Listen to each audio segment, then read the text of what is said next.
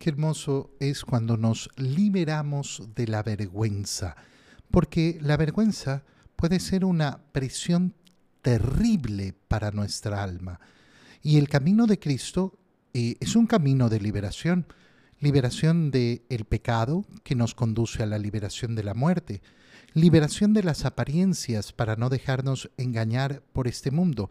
Pero ese camino de liberación incluye liberación, la liberación del miedo, y el miedo se manifiesta en gran medida en la vergüenza, esa vergüenza que no nos deja actuar como hijos de Dios.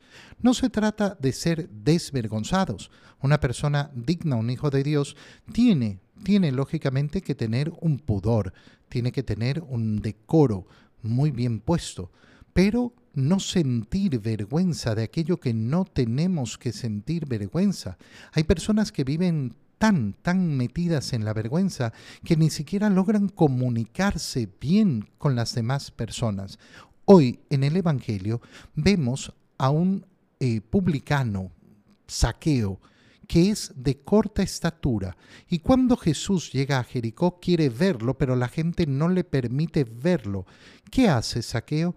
Corre y se sube a un árbol. Vence la vergüenza, vence la vergüenza que produce efectivamente. Mira, el patucho tuvo que subirse a un árbol para que, eh, para que entonces eh, pueda ver a Jesús. Hace el ridículo delante de los demás. Pero ¿qué sucede entonces? Que Jesús al pasar ahí, por ahí lo mira. Mira a Saqueo.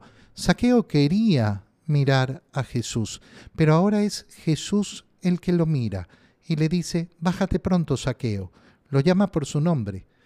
Hoy tengo que ir a tu casa. Hoy tengo que ir a tu casa. Hoy tengo que hospedarme en tu hogar. ¿Por qué Jesús le dice que tiene que hospedarse en su hogar? Ah, muy sencillo, porque Jesús tiene sed del alma de saqueo. Cuando uno tiene el motor adecuado, va a vencer la vergüenza.